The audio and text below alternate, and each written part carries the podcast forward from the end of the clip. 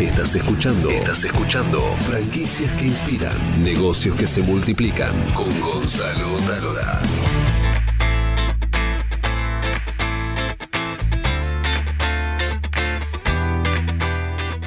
Vamos a presentarles ahora el panorama de franquicias en Argentina.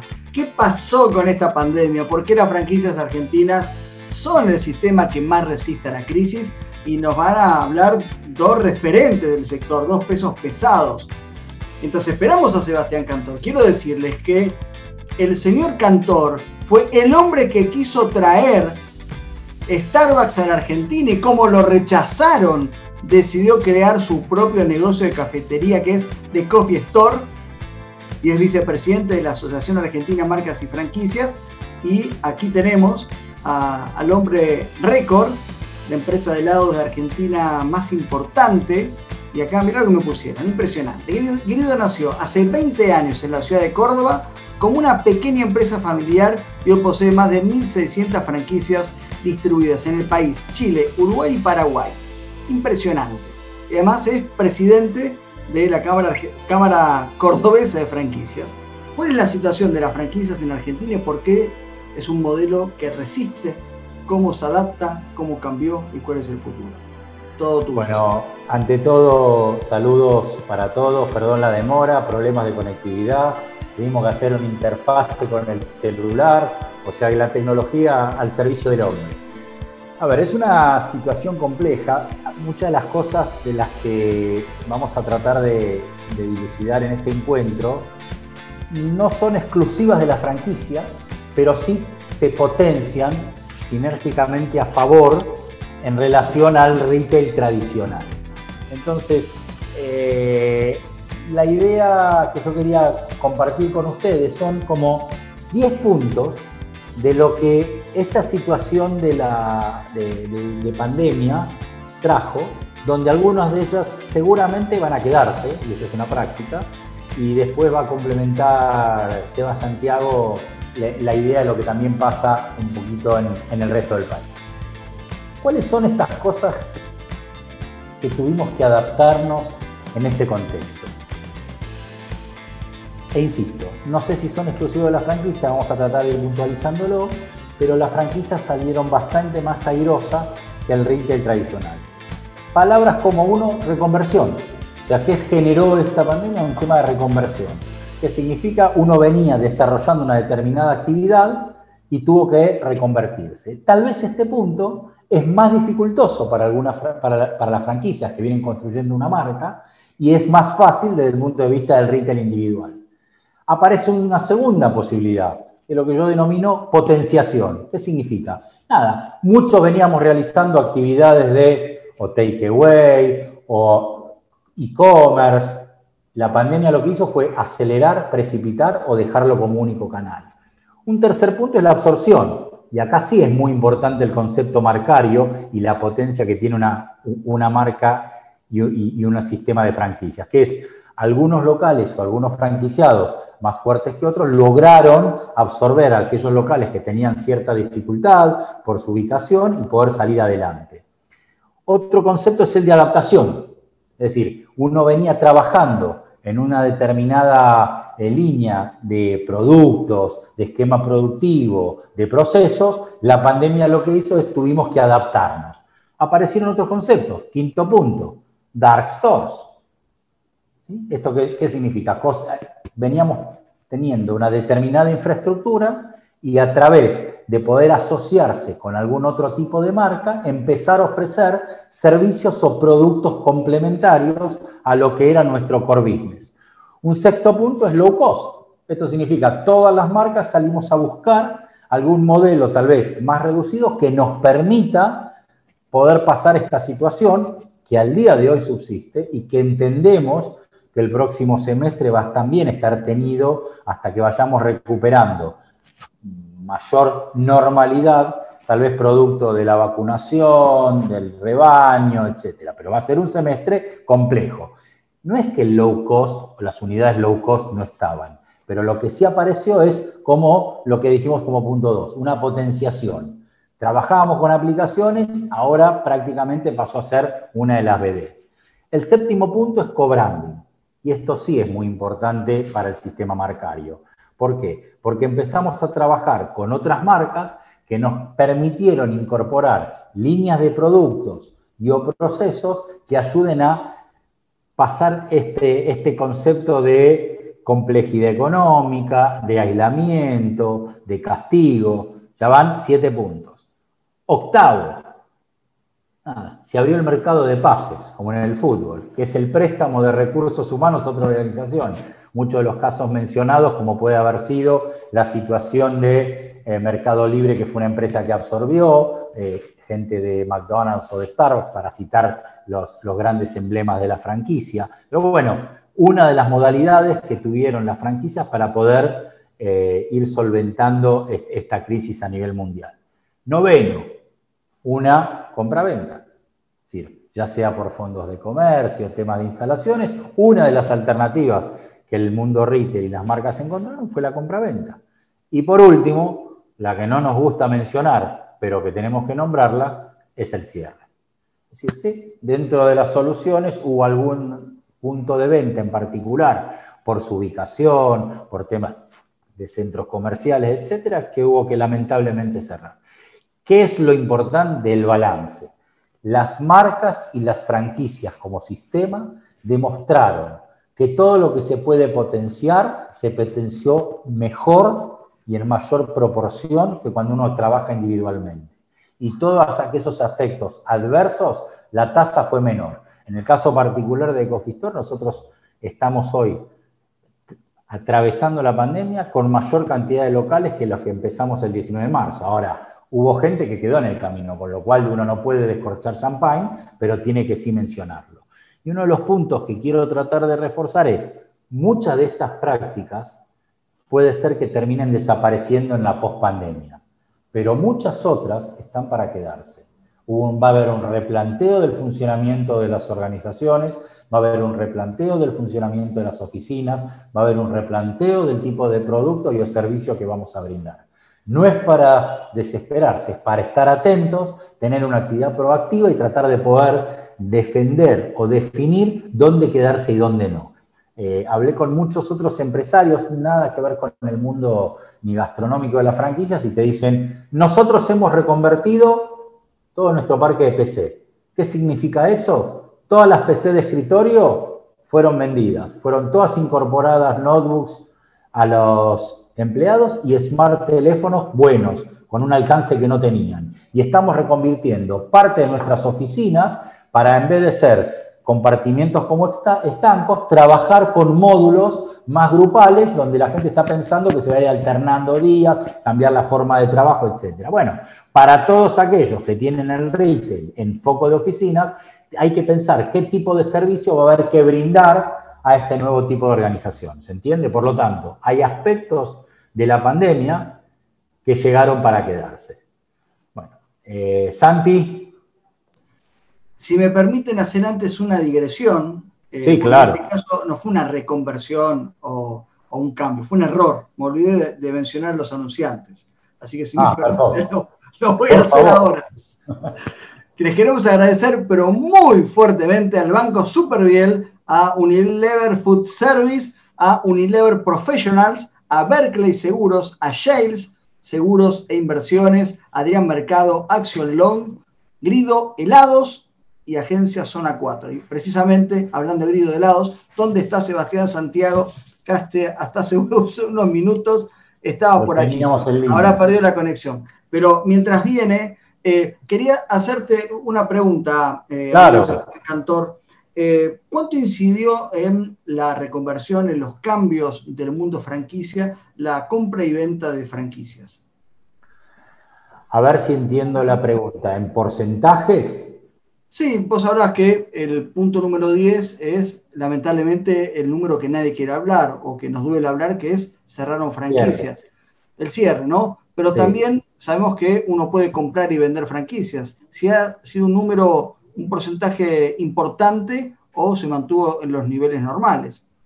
A ver, con respecto al tema del cierre, el número que nadie quiere hablar, el mundo retail y las estadísticas que sacaron tanto desde la Asociación Argentina de Marcas y Franquicias como de la CAC y de la CAME hablaban de alrededor del 22%, mientras que las franquicias estaban por debajo del 15%. Estos son los guarismos de una situación dinámica que hay que seguir evaluando y sosteniendo. Desde el punto de vista de la compra-venta, es más difícil de establecer, porque lo que hubo, digamos, yo voy a hablar acá ya con la experiencia personal del Coffee Store, pero que es extrapolable cuando fui conversando con otras compañías. Tuvimos compra lo que llamamos absorción, que fue compraventa interna por otros franquiciados, pero también tomamos nuevos franquiciados. A ver, ¿por qué entrarían nuevos franquiciados a una situación compleja? Bueno, primero hay una, a veces hay un tema de cansancio, cuando uno viene batallando y hay decisiones que no son estrictamente económicas. Yo trato de explicarlo con algún ejemplo. Cuando a veces la gente dice, yo estoy pagando una tasa por endeudamiento de un determinado volumen. Le hace, no sé, 20%. Sin embargo, mi dinero lo tengo protegido al 8%. ¿Cuál es el criterio para que te paguen una tasa por una colocación del dinero el 8% y vos endeudarte al 20%? Y a veces el concepto es bueno, este 8 es mi dinero personal, es el reaseguro de la parte educativa de mis hijos, tiene que ver con mi vejez, mientras que el otro forma parte del negocio. ¿Se entiende? Bueno, en el mundo de los negocios pasan decisiones que no son estrictamente racionales, por suerte, la economía es una ciencia social. Entonces, a veces lo que ocurrió en el caso particular es que gente que dudaba si continuar con la explotación de un determinado negocio, la pandemia fue parte del pretexto para decir precipite una decisión. Y el, y el nuevo franquiciado lo que viene es con toda una energía, con unas ganas de hacer, ¿sí? Que, conlleva que tiene un éxito, digamos, uno, dos de los locales que tomaron un franquiciado nuevo mejoraron la performance en más de un 30%. Mismo punto de venta, misma marca, mismo producto. Evidentemente había algo sobre la mesa que estaba en juego más allá de lo estrictamente vinculado productos-servicios, ¿se entiende? Entonces, eh, yo creo que cuando terminemos las, las estadísticas y va a ser difícil de medir, más allá de la parte de cierres y absorciones, entiendo que de la misma manera que uno puede generalizar que por lo general en, una red hay 10 locales con 10% de locales con ciertas dificultades, no debe ser menos cierto que debe haber habido de un 5 o un 10% de compraventas o absorciones. Muchísimas gracias y ahora vamos a la provincia de Córdoba para que nos hable, Sebastián, de la realidad del mundo franquicia eh, fuera de la General Paz. Y el caballero tiene el termómetro, ese termómetro que mide bien. Bueno, ¿cómo va? Disculpen, ando con problemas de tecnología, parece. ¿Se me escucha ahí? Un, un poquito fuerte y claro, como la energía que tiene Grido, bien fuerte, dale. Ahora se congeló como los helados, que son bien fríos, este domingo está congelado.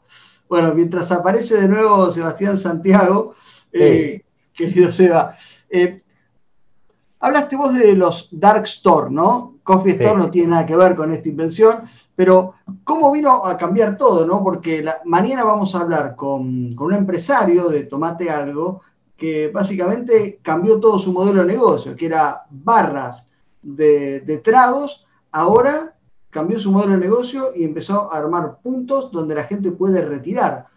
Como algo que ya estaba, frente a un cambio de contexto, se vuelve casi, este, en algunos casos, una salvación. Sí, a ver, yo enuncié los 10 puntos porque me parece que son todos válidos y según el rubro al cual uno pertenezca y la maduración que tiene la organización, es cuál de estos puntos hace más énfasis. Por eso yo me quedé con un criterio de potenciación. Yo digo, de Cofitol viene trabajando hace más de 20 años en la construcción de una marca en un sentido, no puede ser que un bichito de esta naturaleza dé por la borda tantos años de fuerza. Entonces digo, hicimos cosas más vinculadas a algunos temas de reconversión, dejamos el Dark de lado y trabajamos la potenciación. Ahora, hubo otras organizaciones que lamentablemente la gente que estaba, en, el caso de bebidas, vinculadas a eventos o turismo, no tuvo otra más que una obligación de, y la realidad es que estos dark stores fueron, fueron la solución para poder soportar la pandemia. La pregunta es, ¿es muy probable que parte de esto quede? y sea como una nueva unidad de negocio. Entonces, lo que, lo que antes fue una necesidad pasa a ser una WEN, una unidad estratégica de negocio, y pueda retomar parte de su actividad Eso va a depender, vuelvo a insistir, rubro, marca, curva de la marca. Sebas, ¿estás ahí? La tercera la vencida, Avanti. Parece que no fue la vencida en este caso. Yo creo que tenemos que reconvertir la conexión a internet. Sí, sí, aclaro, no quiero dar marcas a esta altura, pero estoy con, la del celular, porque la otra finiquitó. Ahí está, todo tuyo, Seba, ¿eh? Con fe y esperanza. ¿Me ahí? Sí.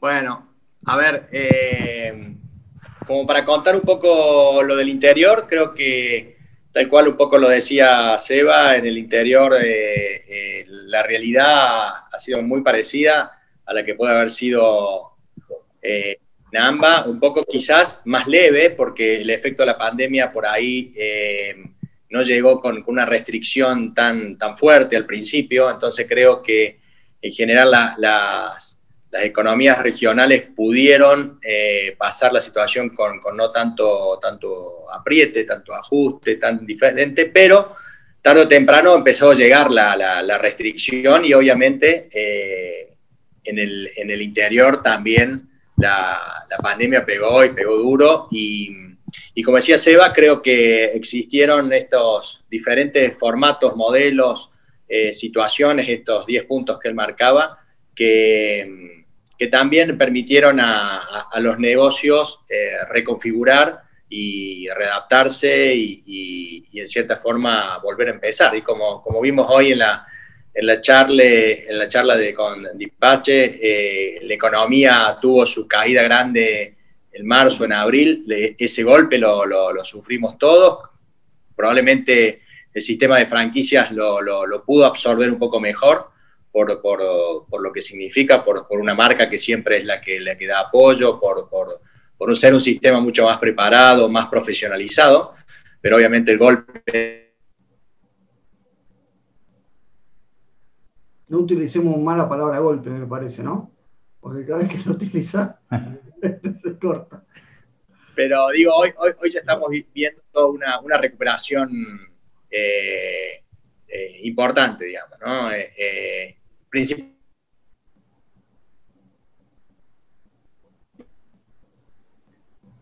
a veces cuando la tecnología nos ayuda, eh, tenemos que estar acá haciendo, haciendo soporte.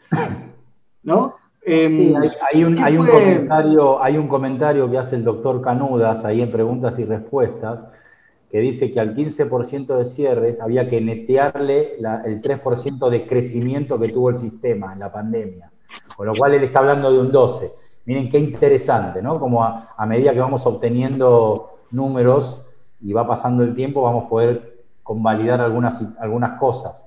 Que de hecho yo lo puedo ratificar a nivel este, particular del Cofistor, que fue lo que nos ocurrió, digamos, eh, tener, más locales al, Lo, lo, que decíamos que las franquicias son resistentes a las crisis y también es un emergente rápido para buscar ingresos para que el perdido trabajo y como contaba, muchas empresas o comerciantes que buscan otra fuente de ingreso. Eh, Seba, cuando quieras, interrumpinos y, y seguí, ¿eh? No, no, los escucho. Sigan nomás. No, no, dale que te, llenamos los baches como la televisión acá con Gonzalo. no, no, en definitiva lo que, lo que quería decir es que como toda, como toda crisis eh, genera nuevas, nuevas oportunidades y creo que en general lo que estamos viendo en, el sistema de franquicias es que, se está reinventando el sistema, que están apareciendo nuevos, nuevos modelos eh, y que rápidamente se está encontrando la nueva, la nueva normalidad, como se le dice, o, un nuevo camino donde, donde las empresas que ya venían haciendo una, un avance, un desarrollo en esto, eh, sin duda que la pandemia los agarró mejor preparados y, hoy han sorteado con, muy buenos resultados la, cosa y, bueno, y algunos han quedado en el camino, ¿no? Pero, este, pero creo que, lentamente la cosa se, está recuperando, recuperando para bien y que el sistema va a quedar, eh, creo yo, más fortalecido y con más, más ventajas que, lo que teníamos antes, comparativamente con, con, el resto, ¿no? ¿Qué fue lo que más le llamó la atención de, empresas o de compañías que inventaron, cambiaron? Este, en tu caso, eh, Seba, lanzaste rápidamente las franquicias eh, sociales, pero ¿qué fue lo que más le, llamó la atención? ¿De respuesta rápida de colegas o ustedes? A ver, lo primero que, lo primero que pasó fue algo interno. Eh, yo creé un grupo de, trabajo interno con todos mis equipos, que juntamos, digamos, los comerciales, los administrativos, en un chat, en uno de los tantos 21 millones de grupos de WhatsApp que uno tiene, eh, que se llamaba, como nuestras siglas, TCS Crisis. Lo primero que hicieron ese mismo día, dijeron, esto no se puede llamar crisis, y lo llamaron TCS Desafíos. Con lo cual, lo primero que hubo es una reacción del equipo.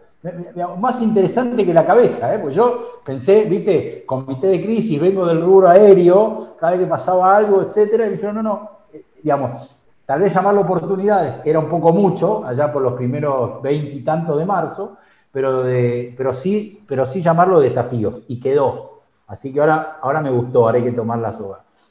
Eh, no, y después lo que hubo es una reconversión de las, de las actividades individuales de cada uno que integra una organización. Porque el proceso de compra cambió, la, cadena de pago se alteró, se vio burlada, eh, la cuenta corriente desapareció, empezó a moverse el efectivo, o sea, empezaron a aparecer otras formas de, trabajo que no, las, que, no las teníamos, que no las teníamos previstas las aplicaciones, tenés que cargar el, valor, eh, digamos, tenés que empezar a linkear, tenés que, digamos, muchas cosas que no formaban parte de la habitualidad. O sea, uno estaba acostumbrado en un departamento de compras a decir, necesito cotejar tres presupuestos para poder comprar, emitir la orden de compra, etc. En la pandemia, lo que generó es, vos tenías que comprar aquellos lugares donde estaban en condiciones de entregarte, porque no había, o porque no había capital, o porque no había producción. Y hoy es, en muchos casos, es rezar que puedas comprar. Sí, y además, muchas de las cosas que uno venía pregonando durante un, tiempo, digamos, quedaron truncas y vos, lo más, digamos, lo más delicado en el manejo de las franquicias tiene que ver con las defensas del sistema marcario en su conjunto y que no se vea lastimado. Entonces vos decís, sí, los vasitos tienen que tener siempre el logo y el isologo de la marca. Ahora, cuando no hay, tuviste que entregar blancos. ¿Qué le decís al franquiciado? ¿Me entendés? Se abrieron una puerta que después hay que cerrar. bueno, hoy no es momento, pero muchos dicen, bueno, si es rojo, rojo, si es verde, verde, vamos. A ver, mientras sea vaso estaba permitido, digamos, como consejo. Hoy ya estamos entrando en la normalidad. Sí, para, para, sumar ahí lo que decía Seba, eh, creo que, y lo que he visto por ahí en, empresas eh, socias de la Cámara, que, que se ha dado como como nunca una, unión y un vínculo mucho más fuerte entre el franquiciante y el franquiciado. Eh, estas instancias de, la verdad que de, desconocimiento total, de no saber qué, qué, iba a pasar, eh, y si en cierta forma una, una aceptar la, que, que, todos éramos vulnerables, eh, hizo que, muchas empresas eh, tomaran decisiones en conjunto con el franquiciado, no de manera unilateral y bajada, sino entendiendo de que los, dos, franquiciante y franquiciado, estaban en problema y que la solución la tenían en, cierta forma que encontrarla juntos, buscándole la, manera de, salir mejor parados. Eso, eso es algo que, que por lo menos no lo, vi, lo vi mucho y me parece que son de estas experiencias que son muy buenas para, para que queden, ¿no? Y que, y que sean replicadas después, eh, no solo cuando hay estos efectos fuertes, y, sino también por siempre. También creo que, surgió mucho la, creatividad, la creatividad y la innovación en, los equipos. Eh, en lo personal también nos pasó eso. Eh, tal cual decía Seba, el, equipo, el equipo chico es como que se, puso la, la, 10 y salió a, buscarle eh, con, creatividad eh, nuevas oportunidades y así es como contabas vos, Gonzalo, ahí se, se, terminó de concretar esto de las helerías sociales, de los negocios inclusivos, cosas que ya veníamos viendo y trabajando, pero la, la pandemia hizo que se aceleraran estos, estos negocios porque era, era el momento. Eh, y, bueno, eso creo que son experiencias de, estos tiempos, ¿no? Pero hablamos un poco más de decir, creatividad. ¿Qué fue lo más creativo, lo que más te llamó la atención del equipo de trabajo? Porque lo que, lo, que les pasó a todos es que eh, estamos todos en peligro. Esto era todos en peligro, era, era, era como al principio era vida o muerte. Entonces estábamos todos tratando de encontrar soluciones. ¿Pero qué fue lo más creativo, lo que más te llamó la atención de, tus equipos? Mira, un poco lo, que nos pasó a nosotros fue que de un día para el otro tuvimos que avisarle a los franquiciados que la decisión de la empresa era cerrar las 1.600 franquicias en los cuatro países. Eh, por más que, en algunas zonas la cosa no era tan no era tan, eh, tan difícil o estaba más liberada, pero era una decisión de la marca, era una decisión de, frenar para, repensar un poco lo, que se venía y cómo lo íbamos a encarar. Eh, y ahí activamos, activamos este, eh, de manera virtual todas reuniones para, un poco analizar cuáles eran las situaciones a futuro. desarrollamos escenarios eh, y ahí un poco la verdad que, todo fue una construcción muy creativa, desde entender o de, definir que esto a dónde podía terminar. Eh, y, a ver, desde franquiciados que, en su vida eh, habían trabajado con el, con el delivery, empezaron a, pasarles de que el, el, 100% de su venta pasó por delivery y que, que, nadie, hoy, hoy hablamos de eso, de lo importante de la información. Franquiciados que por lo general nosotros tenemos el sistema de Club Grid, donde tenemos toda una base de datos de clientes, bueno, algunos franquiciados que, que por ahí poca bola le daban, o incluso a veces nosotros poco foco en, el, trabajo en eso, eh, ha sido de las cosas más importantes que, nos han ayudado a, sobrellevar la, la, situación, poder tener contacto directo con los clientes, eh, contactarlos, eh, bueno, enviarles y, estar presentes, bueno, una serie de cosas que, que aparecieron porque la situación lo, justificaba, que en otra, en otra situación no, no, se hubiera dado, ¿no? Em, desarrollamos productos, productos nuevos. Hay, hay, por ejemplo, hay marcas que, que turismo, por ejemplo, que en Córdoba que están vendiendo seguros. Es decir, se, se, reconvirtieron, dejaron de, vender paquetes este, turistas para, para, empezar a vender seguros. Es decir, y esos equipos verdaderamente se, se transformaron, ¿no? Y se reconvirtieron al 100%. Me imagino, eh, te imagino a vos, porque vos decís, tenés 1.600 locales, la cantidad de datos de cliente que tenés, pero claro, como la gente te entraba local, es bueno. Exacto. Ahora, cuando la gente entró, dijo, che, ¿y ahora? Mira qué hacemos. Todos tirándose arriba los datos. Me imagino esa, esa escena, no sé por qué. No, y de repente te digo que, y creo que a muchas marcas pasó que al no estar preparados, al no, todos hablamos de la transformación digital y todos tenían en cierta forma en, su plan estratégico en algún momento avanzar y de repente la, la pandemia nos aceleró y nos transformó digitalmente y marcas que, empezaron a comunicarse por WhatsApp, porque era la herramienta que tenía más a mano con sus clientes, y empezar a vender por WhatsApp de un día para el otro, y cosas así que, casualmente fueron generadas por, los equipos, ¿no? Eh, y no, no necesariamente por los equipos tecnológicos, ¿no? Muchas veces uno eh, empieza que el equipo de sistema tiene que tener, y acá era, era tener a más, lo más rápido que uno tenía a mano para, para poder salir a, defender principalmente el trabajo, la fuente de trabajo, bueno, lo, principal, lo básico, ¿no? Si quieren hacer alguna pregunta, tienen dos titanes, o como le dicen los yankees, dos tiburones de las franquicias, así que aprovechen la, situación.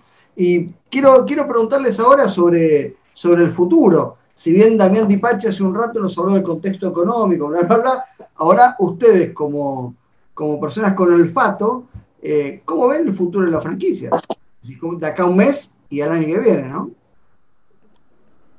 A ver, eh, nosotros, como todos los noviembres, estamos armando el plan operativo anual del 2021.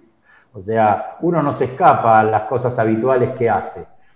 Eh, lo necesitamos como una brújula. Obviamente tenemos mayores incertidumbres que antes o, que, lo que lo que habitualmente teníamos.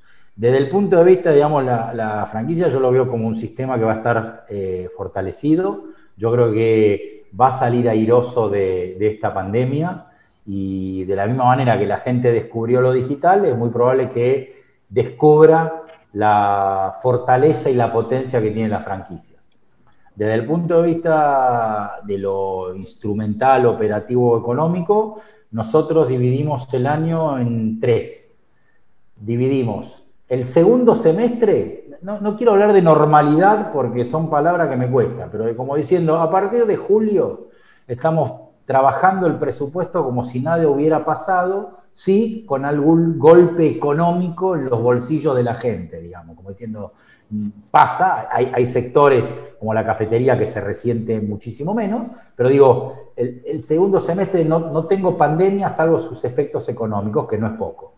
Y el primer semestre lo vivimos en dos, un, trimestre duro, de enero a marzo incluido, y a partir de marzo, ya sea por un tema a veces de relajación, por un tema de vacuna, por un tema de hartago, por un tema de aprendizaje y cuidado, un poquito más eh, volumétrico. Entonces, estamos trabajando con un enero-marzo, un abril-junio, un julio-diciembre. Pero imagínate mi caso. contingencia. Si viene el ¿Eh? rebrote, imagino, tener, imagino que tenés el plan de contingencia si viene el rebrote, ¿no? Que agarrás a casete, bueno, ahora operamos de esta manera. Pero el plan de contingencia son las distintas unidades de negocio que uno tiene, digamos, eh, uno entiende que todos los locales que están al aire libre se ven favorecidos, los locales que tienen un aforo de la cantidad de gente se ven perjudicados, aquellos que están en la zona de calor se ven mejor, aquellos que están en la zona se ven peor, aquellos que dependen de las aplicaciones eh, más, digamos, con, mayor dependencia están peor que los otros. Es decir, empieza a haber un, un, B2B, digamos, un enfoque distinto del B2B. ¿Entendés? Este, no es que hay plan de contingencia, ya está, ya la vivimos la contingencia. Ya, lamentablemente ya sabemos lo que hay que hacer. Ya aprendimos, digamos, no nos va a agarrar tan desprevenidos. Se activará más rápido las apps y se desactivará más rápido el salón. Esperemos que no ocurra. Seba, ¿querés eh, yo, eh, en, mi caso también soy, soy optimista. Creo que, el, nuevo, el nuevo escenario y lo que viene eh, eh, va a ser, va a ser que, el sistema de franquicias quede más fortalecido. Para mí, los atributos que tienen las franquicias, que básicamente es el, poder de la marca, por lo general la, la cercanía que tiene muchas veces el franquiciado con sus clientes, eh, la cercanía de, la marca y de, lo afectivo con el cliente. Esas son cosas que, en estas épocas eh, pesan mucho en la decisión del cliente y me parece que, mm, por eso creo que, lo que está pasando hoy, obviamente eh, hay que aprovecharlo, es un, momento donde no hay que quedarse quieto.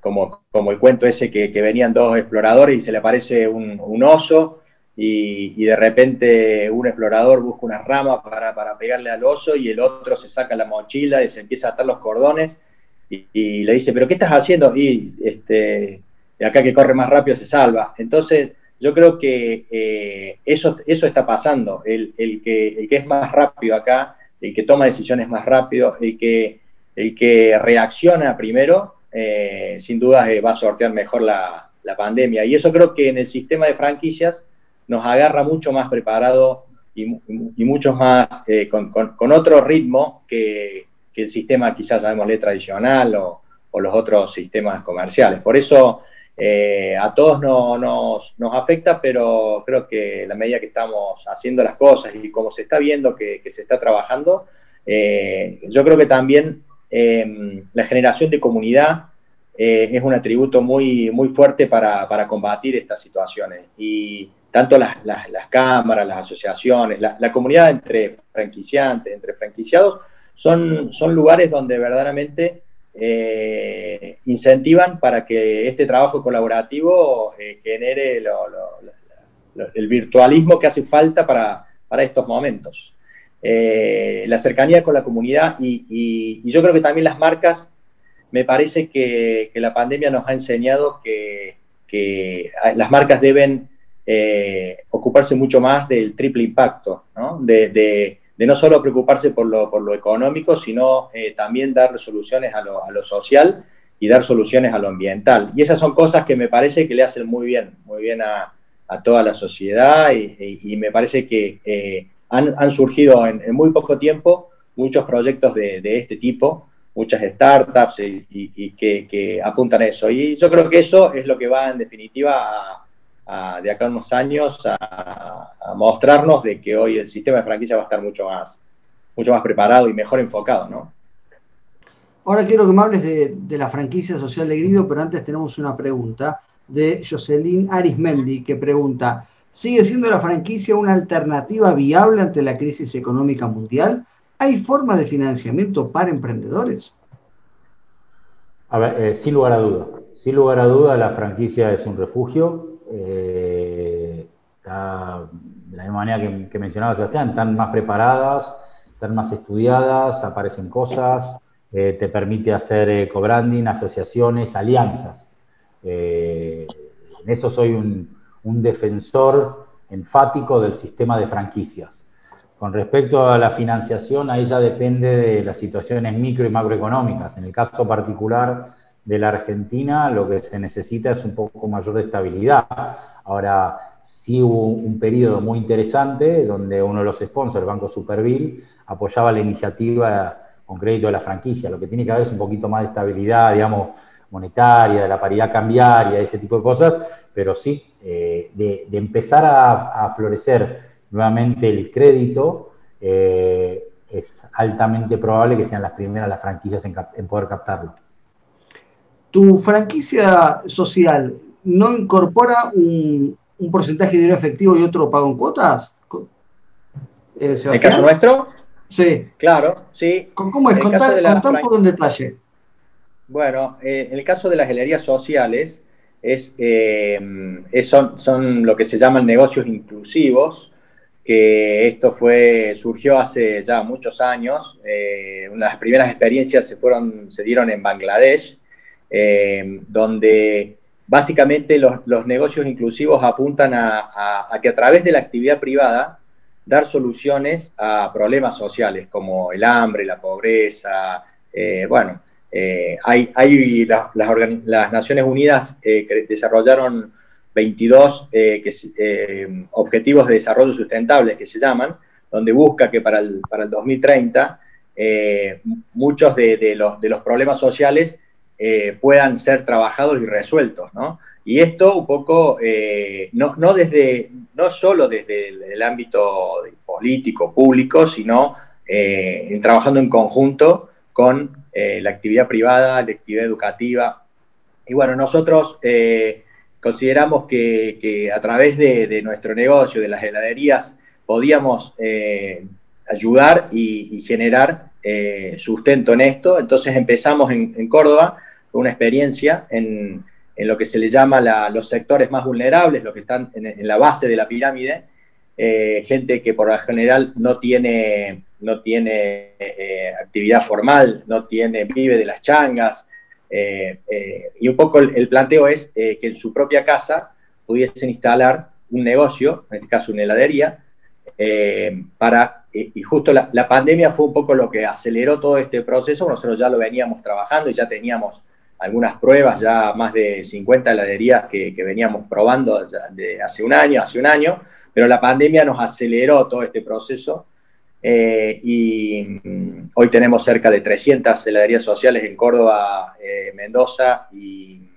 Buenos Aires eh, y tenemos un plan de abrir 500 heladerías por año hasta llegar a las 5.000 en base a un, plan que hicimos de un poco de de, mercado, y, trabajamos muy, eh, muy de la mano con, como te decía, con entidades gubernamentales, con ONGs, mucha gente que por el general tiene comedores en los barrios, le anexa el comedor la heladería y a través de los ingresos que le genera la heladería puede ayudar a, más, a generar más, más alimentos, más comida para, para, los niños, o a veces gente que pone en su propia casa, que se, quedó sin trabajo, no tiene ninguna posibilidad de desarrollar, desarrollarse, bueno, pone una, estas heladerías sociales y con eso obtiene ingresos que nuestro, nuestro objetivo es sacar a la gente de, debajo de la línea de pobreza. O sea, lo que nosotros eh, aspiramos y reclutamos son personas que están por debajo de la línea de la pobreza. Y con eso le damos, eh, que en realidad no es que, esto es un negocio, ¿no? No es, no es filantropía, no, no, no, no, se trata de eso, se trata de generar negocios que sean negocios para, principalmente para, para este caso, para el emprendedor social, que sea una actividad también para, para nuestra empresa beneficiosa, que, que también ayudemos y colaboremos a la comunidad, como decía, en la comunidad del barrio, porque a veces se le generan ya a través de la heladería, le generamos un mejor entorno al barrio, estamos trabajando con otras empresas para que en la empresa de heladería sea un punto para generar, eh, por ejemplo, internet sin costo a, todas las personas del barrio. Bueno, cosas que se pueden ir sumando y esa es la, lo que apunta a este modelo de sumar eh, voluntades para, para, ayudar a solucionar problemas eh, pero a través del negocio y de la actividad eh, privada, ¿no? Pero no es con la marca Grido, es una submarca que tenés, ¿no? Es una submarca que nosotros tenemos que se llama Vía Habana, que es una marca que ya teníamos, que nació incluso en el 1990, o sea, 10 años antes que Grido, Grido nace en el 2000. Pero a raíz de, de, esta situación es que nosotros viramos y le dimos a esta marca eh, Vía Habana le dimos este, este desarrollo. era una marca que usábamos más que todo para venta mayorista, para otro tipo de, actividad y hoy estamos enfocadas 100% a este, a este negocio, ¿no? a, este, a, este, este formato. Y para dos preguntas más para, para no este, este, importa. ¿Cuánto sale la franquicia? Y mira, una, una heladería social, eh, hoy la inversión son 50 mil pesos que básicamente es el freezer, el helado, unos cartelitos que, cuelgan en, el frente de su... Nosotros le damos la pintura, lo pintan, o sea, el emprendedor hace una inversión que lo, paga, lo va, lo va, pagando en cuotas, lo paga por lo general en 24 cuotas, es con también, eh, en este caso estamos trabajando de la mano con, bancos privados como el Santander, Bancor en Córdoba eh, y, y, varios bancos que dan estos tipos microcréditos a tasas subsidiadas, porque eh, ya existe esta, la verdad que a veces uno no, conoce, pero existe. Pero se va, con un crédito de monotributo te pones tres heladerías. Claro, bueno, pero... Pero esta gente no tiene monotributo. Esta es la gran diferencia. claro, ellos, ellos por lo general están fuera, fuera del sistema, pero con, este, con este modelo entran al sistema, empiezan a tener eh, eh, posibilidad de tener crédito, empiezan a posibilidad de tener una RT, una obra social, es decir, es, parte del, proceso, nosotros le damos a través de nuestros sistemas de capacitación, los preparamos, le damos y junto con el banco les ayudamos a, cómo administrar su dinero, bueno, es, todo un desarrollo integral, ¿no? Em, pero, pero que, que a veces uno se limita... Perdón. No, perdón que te interrumpí, disculpa, Seba.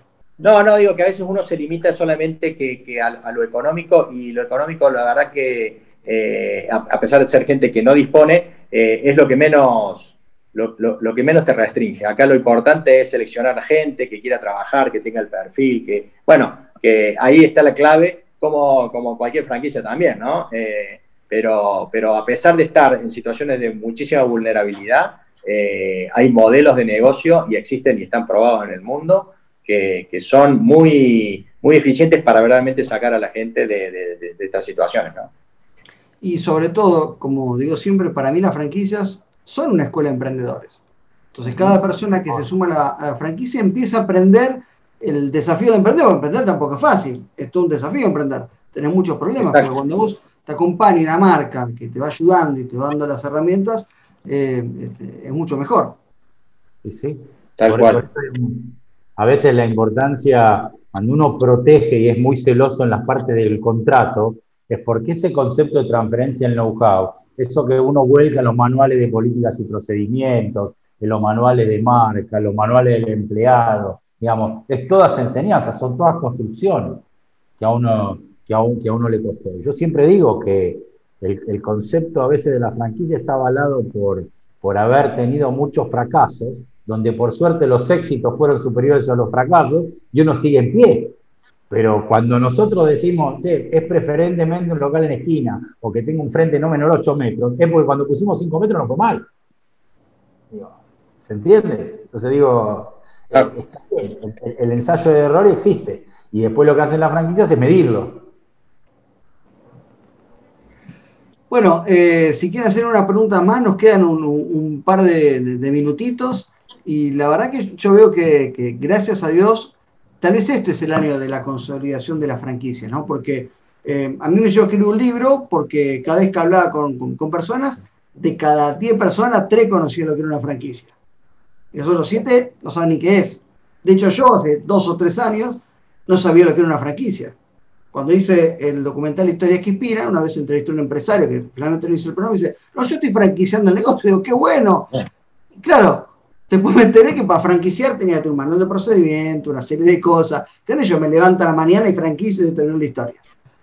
Así que... Este, hay una, ley. y ahora contamos... Hay una ley. Y esa de la ley le da marco, y, y los marcos y las leyes protegen a las partes, porque lo que hay que defender es el sistema. Bueno, la verdad, em, entonces tenemos un, futuro esperanzador con la franquicia, ¿no? Es el resumen de la charla. Sí, sin lugar a dudas.